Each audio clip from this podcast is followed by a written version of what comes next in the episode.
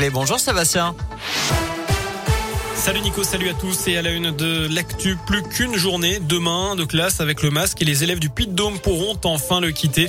Un nouveau décret est paru ce matin au journal officiel et à partir de lundi, le Puy-de-Dôme est donc concerné par la fin du port du masque à l'école comme l'Allier et la Haute-Loire depuis lundi.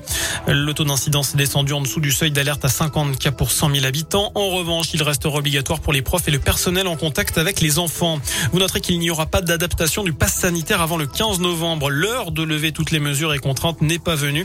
Voilà ce qu'a dit Gabriel Attal tout à l'heure à l'issue du Conseil des ministres. Il en a également profité pour indiquer que les soignants sont désormais appelés de façon non obligatoire à recevoir une troisième dose de vaccin. Et puis on connaît les tarifs des tests anti-Covid. Vous le savez, à partir du 15 octobre, les tests PCR dits de confort sans prescription médicale deviendront payants. Il vous en coûtera 44 euros. Comptez une vingtaine d'euros pour les tests antigéniques s'ils sont effectués en laboratoire. Dans les pharmacies, ce sera un peu plus, 25 euros voire 30 euros le week-end. En revanche, les tests resteront gratuit pour les personnes vaccinées.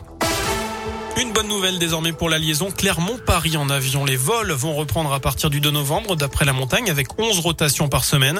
Les réservations ouvrent d'ailleurs dès aujourd'hui. C'est Amélia qui assurera les vols après le retrait d'Air France pendant la crise sanitaire.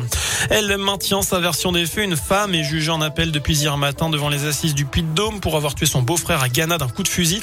Elle voulait euh, protéger sa sœur, victime des coups de son compagnon, mais n'a jamais voulu sa mort. C'est ce qu'elle expliquait à la barre hier.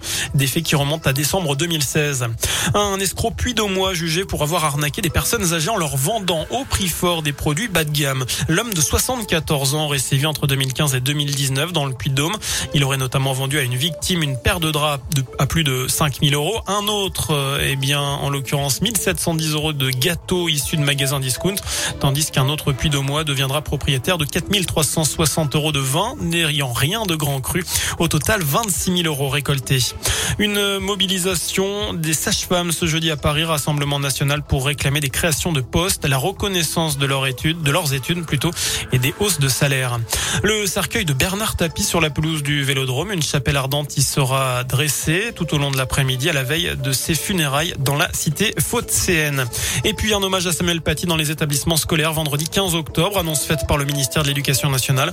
Un temps de recueillement pourra être organisé par ailleurs une heure de cours sera possible avec un temps d'échange. Le contenu sera laissé libre au choix des enseignants. Samuel Paty, prof d'histoire géo, tué qui, je vous le rappelle, euh, eh bien enseigné dans les Yvelines. Il a été tué pour avoir montré des caricatures de Mahomet en classe. On termine ce scoop info avec un mot de sport, du foot. Rendez-vous à Turin ce soir. L'équipe de France défie la Belgique en demi-finale de la Ligue des Nations. Ce sera à 20h45.